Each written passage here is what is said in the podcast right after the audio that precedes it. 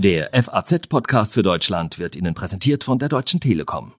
In Zeiten wie diesen kommt es darauf an, dass wir zusammenhalten. Jeder den anderen unterstützt, mit aufmunternden Worten oder mit Taten. So wie wir von der Telekom. Wir sind für euch da, damit ihr füreinander da sein könnt. Ob zusätzliches Datenvolumen für Mobilfunkkunden, Software fürs Homeoffice, das Unterstützen von Schulen und Vereinen mit Konferenzservices. Vieles stellen wir von der Telekom in diesen Tagen unseren Kunden kostenlos zur Verfügung.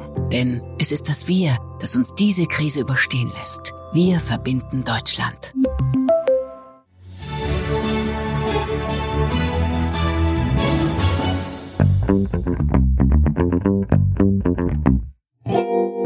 Warum regt sich in uns eigentlich immer so eine übermäßige Neugier, wenn es um den nordkoreanischen Diktator Kim Jong-un geht? Geht's Ihnen da auch so? Haben Sie auch die Gerüchte gelesen, dass es ihm gesundheitlich schlecht gehen soll, er möglicherweise mit dem Leben kämpft oder gar schon tot ist?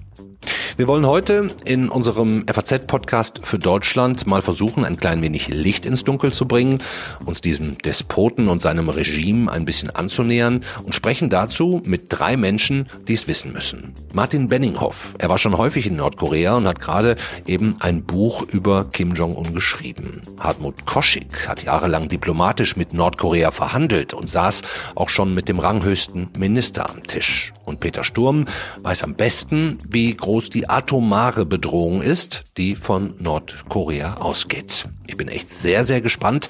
Schön, dass Sie dabei sind an diesem Montag, den 27. April. Mein Name Andreas Krobock. Ich würde zunächst mal gerne die Faszination Kim Jong-un klären, warum Sie diesen Podcast überhaupt anklicken und jetzt hören und äh, warum mein erster Gesprächspartner nicht nur häufig in der FAZ über Nordkorea berichtet und mehrfach im Land war, sondern auch schon ein Buch über Kim geschrieben hat, Titel Der Spieler. Hallo Martin Benninghoff. Hallo Andreas. Martin, wir reden natürlich heute über Kim Jong-un, weil es vermehrt Gerüchte gibt, dass er ernsthaft erkrankt sein soll. Ähm, aber vorweg gefragt, wieso interessiert es überhaupt so viele Leute so extrem, was mit diesem komischen Typen los ist? Ja, das wirkt auf den ersten Blick etwas merkwürdig. Nordkorea ist ja ein überschaubares Land mit rund 26 Millionen Einwohnern, also mittelgroß aber in einer extrem ähm, wichtigen Weltgegend. Das heißt, teilt sich eine Grenze mit China, mit Russland. Es gibt Einflusssphären von den Vereinigten Staaten, Südkorea, Japan. Das ist sozusagen die politische Seite.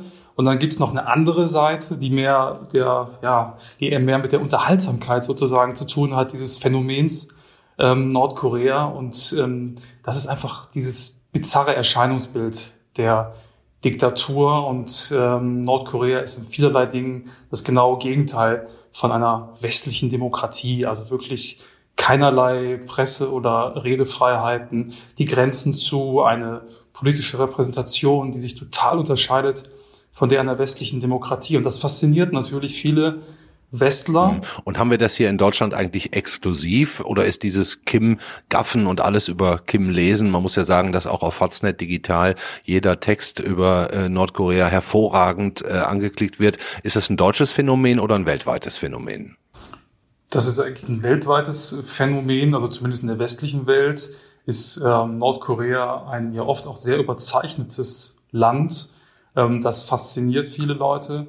Ähm, und dazu kommt natürlich auch, dass selbst in Südkorea und die beiden Staaten äh, haben sich ja komplett auseinanderentwickelt, ähm, so eine Mischung ist zwischen äh, einerseits Desinteresse, weil äh, seit Jahrzehnten im Grunde genommen diese Kim-Dynastie dort herrscht und man als Südkoreaner nicht reinreisen darf. Auf der anderen Seite aber auch immer wieder dieses Gefühl, doch mehr sehen zu wollen. Ich habe an der Grenze zwischen China und Nordkorea mit äh, etlichen Südkoreanern gesprochen, die mich ausgefragt haben, weil sie auch so fasziniert sind ähm, und wahnsinnig gerne mal reinfahren würden. Mhm.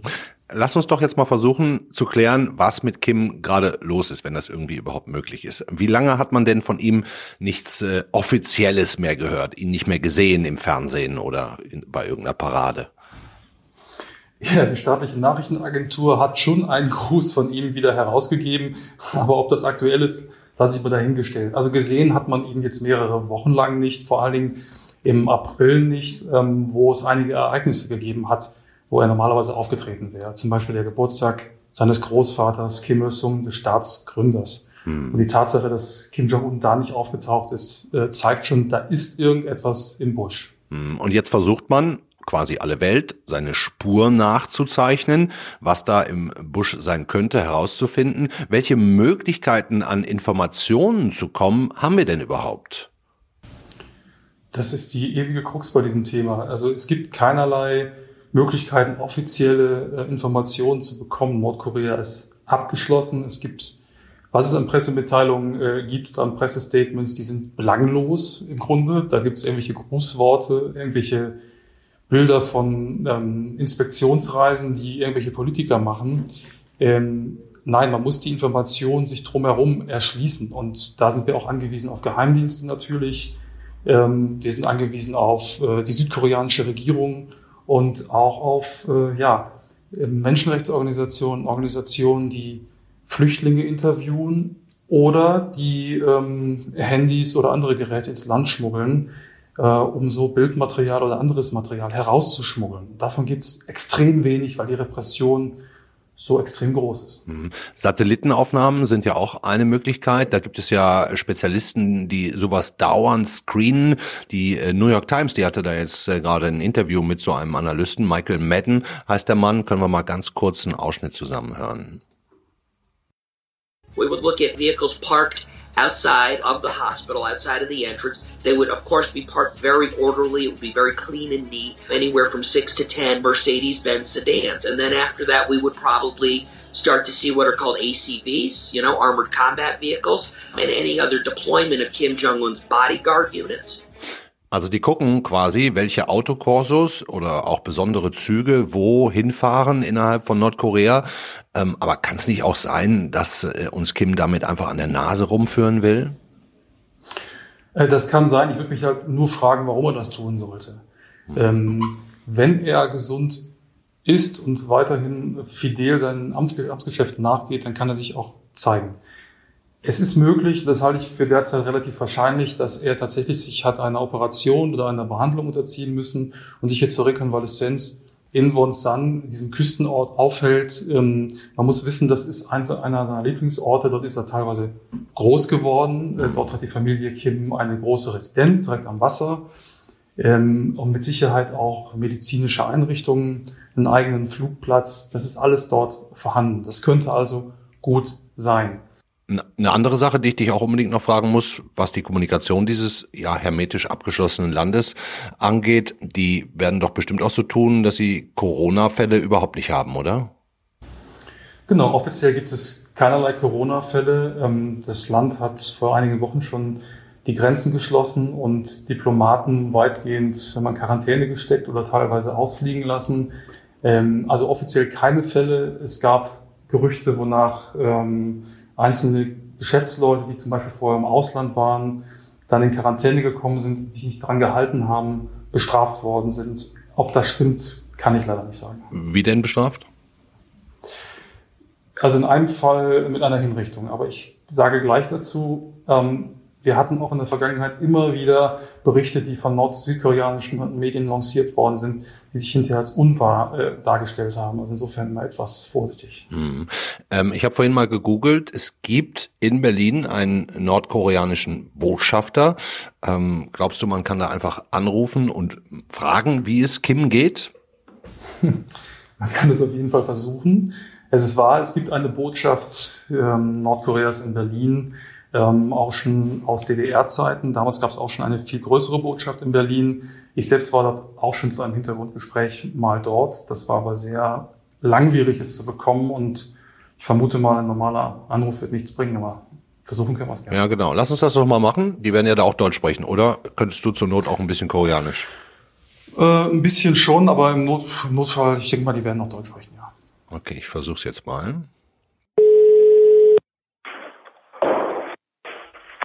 Hallo, ähm, Andreas Hallo. Kobock hier, Frankfurter Allgemeine Zeitung, FAZ. Ähm, schönen guten Tag. Ähm, wir haben eine Frage und zwar machen wir heute eine. Uh, ah, yes, of course, we can try. Um, this is Andreas Krobock, Frankfurter Allgemeine Zeitung, FAZ, newspaper here in Frankfurt. And we have a question. Um, are we at the North Korean embassy now? Hello? Uh sorry? Yeah. Yeah, yeah. Here is the uh, Korean embassy. Yes, yes, very good. And so we we we um, asked us in this time what's going on with Kim Jong Un. Do do you think? Do you can uh, tell us if he's if he's healthy, if he's right? Officially, I have no comment on, on that, and it's a misinformation. Okay, That's all. that's all. Nothing more to say from your side. Yeah, no. And you say no comment. Okay, okay, and it's misinformation. You say. Okay, thank you very much. Yeah. Bye bye. Martin, Ja, ich bin da. du bist noch da. Ja. So, was halten wir jetzt davon? Ja, schon mal weitergekommen als gedacht auf jeden Fall. Ähm, War das überraschend war für dich, dass er überhaupt mit uns gesprochen hat? äh, es war überraschend, dass jemand ans Telefon gegangen ist, aber wenn jemand dran ist, wird er auch reagieren. Insofern nicht überraschend. Die Antwort überrascht mich auch nicht, ähm, aber ist schon weitergekommen, als wir dachten.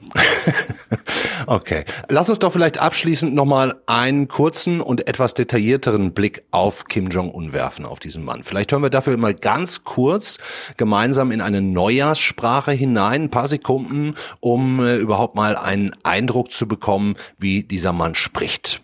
완전한 비핵화해로 나가려는 것은 우리 당과 공화국 정부의 불변한 입장이며 나의 확고한 의지입니다. Klingt eigentlich gar nicht so verrückt, oder? Ja, und zumal man noch sagen muss, äh, wenigstens kennt man seine Stimme. Ähm, sein Vater hat eigentlich nur Leitartikel schreiben lassen für die Staatszeitung, weil er selbst nicht in Erscheinung treten wollte. Ja, Kim Jong-un ist dadurch schon ein wenig äh, näher gerückt und fühlt sich ein wenig menschlicher an, das stimmt schon. Ähm, aber natürlich müssen die Taten für ihn sprechen.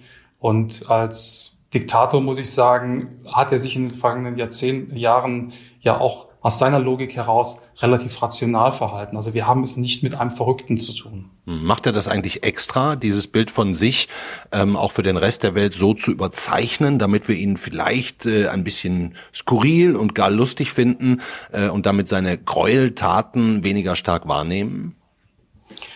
Also ich kann mir nicht vorstellen, dass er sich deswegen schrill überzeichnet. Ähm, aber was ich mir vorstellen kann, das ist natürlich meine Interpretation, aber das kann ich mir gut vorstellen, ist, dass er ein Stück weit Öffentlichkeitsarbeit betreibt. Das hat man auch bei den Gipfeltreffen mit Donald Trump in Singapur und im vietnamesischen Hanoi gesehen. Er weiß besser als seine Vorgänger, vor allen Dingen als sein Vater, wie man auch mit internationaler Presse umgeht, wie man für aus seiner Sicht positive Bilder sorgt. Und ich glaube, es hat auch damit zu tun, dass er einen großen Teil seiner Schulzeit eben nicht nur im abgeschotteten Pyongyang, sondern auch in der Schweiz verlebt hat, auf, einem, auf einer dortigen Schule in Bern.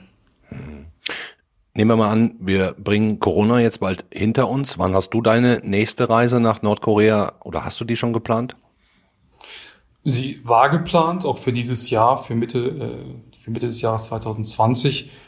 Ähm, ich muss schauen, so bald wie möglich. Ähm, für Nordkorea könnte Corona, wenn dort die Fälle sich ausbreiten würden, äh, eine richtige Katastrophe sein. Das Land ist durch eine schwerwiegende Hungerkatastrophe gegangen und hat ein kaum leistungsfähiges Gesundheitssystem. Deswegen werden die wahrscheinlich lange dicht machen. Aber sobald es geht, werde ich hinfahren. Dankeschön, Martin Benninghoff. Wir sind sehr gespannt.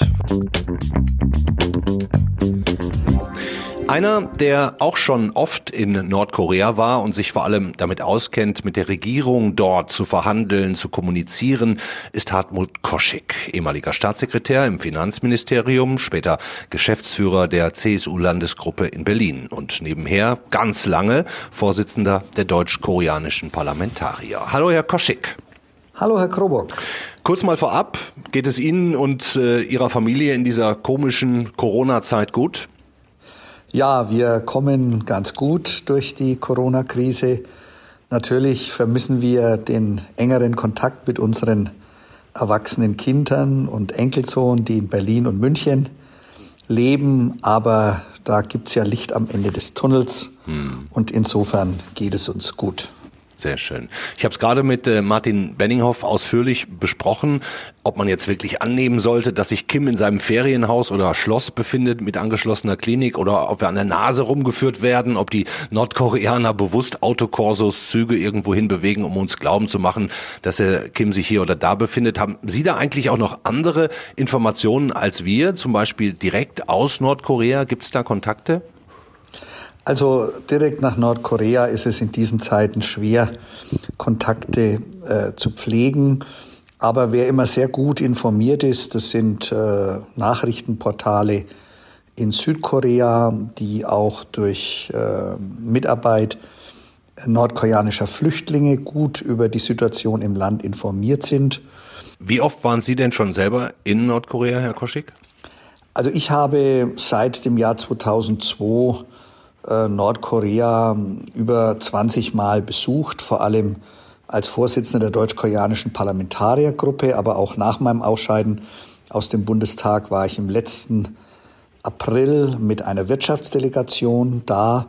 Insofern glaube ich, das Land ganz gut zu kennen. Haben Sie äh, Kim oder den Vater mal persönlich gesehen oder sogar kennengelernt? Nein, nein. Äh, also das ist ne? natürlich ne? für einen in Anführungszeichen normalen Bundestagsabgeordneten nicht äh, möglich.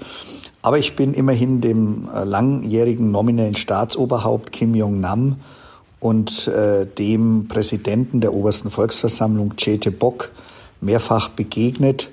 Und von daher hat man schon ein bisschen einen Eindruck, wie Dialog mit Spitzenfunktionären in Nordkorea abläuft. Wie muss man sich das überhaupt vorstellen? Also nehmen wir jetzt mal an, die Kanzlerin würde Sie jetzt anrufen und sagen, Hartmut oder Herr, Herr Koschik, ich muss den Mann jetzt mal sprechen. Kannst du das möglich machen? Herr Koschik, was würden Sie dann in die Wege leiten? Was würden Sie dann überhaupt tun? Also man muss natürlich äh, bei solchen Ländern immer aufpassen, ähm, führt man Gespräche mit dem Ziel, wirklich in einer wichtigen Situation etwas äh, zu erreichen oder wertet man ähm, ein solches Regime äh, durch äh, die Kontakte unnötig auf. Das ist immer eine Gratwanderung, vor der die internationale Politik steht.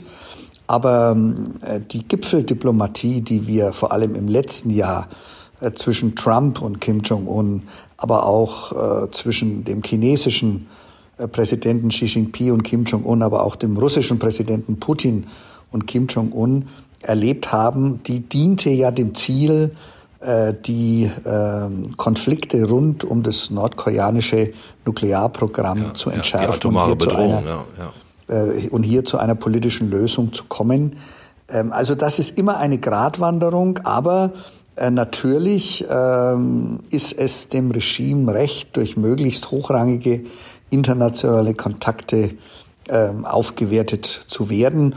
Und das war ja ein Teil auch der Gipfeldiplomatie äh, von nordkoreanischer Seite, zum Beispiel äh, durch ein Treffen von Kim Jong-un mit dem amerikanischen Präsidenten etwas zu erreichen, was seinem Vater und seinem Großvater nie möglich gewesen ist. Hm, Sie selber haben ja keinen geringeren getroffen als den, jetzt muss ich mal sicherheitshalber nochmal ablesen, Vorsitzenden des Präsidiums der obersten Volksversammlung, also nominell das Staatsoberhaupt, Kim Jong-nam heißt der Mann. Wie, wie laufen diese Gespräche ab? Nehmen Sie uns mal mit da rein in den Raum. Also ähm, ich, ich, ich habe überhaupt keine Idee davon, ob das wie ein normales Essen oder, oder eine normale Konferenz äh, stattfindet, die wir so kennen.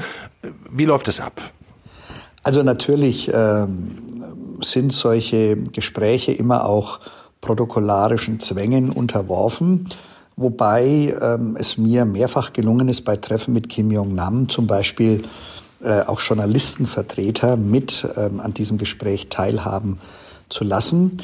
Und da gibt es natürlich Höflichkeitsfloskeln, aber man kann auch äh, politische, humanitäre Themen besprechen. Ich konnte einmal bei Kim Jong-nam erfolgreich äh, um eine äh, im, im, Sinne einer Familienzusammenführung zwischen getrennten Nord- und Südkoreanern intervenieren.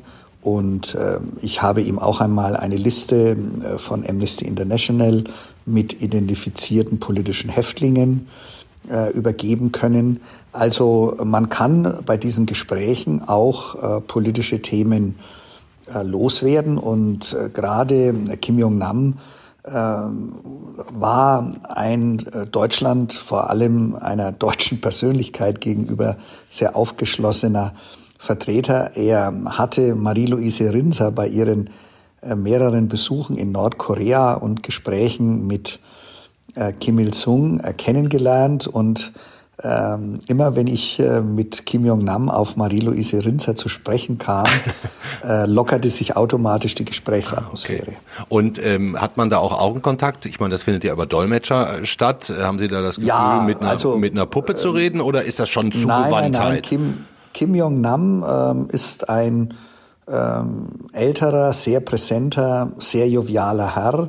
Man hat ihn ja auch letztes Jahr groß im Fernsehen gesehen, als er mit der Schwester von Kim Jong-un, Kim äh, Jo-jong, zur Öffnung der Olympischen Winterspiele nach äh, Pyeongchang in Südkorea gereist ist. Und da hat man ihn ja auch ähm, gesehen, wie präsent er ist. Es ist auch eine wirklich charismatische Figur.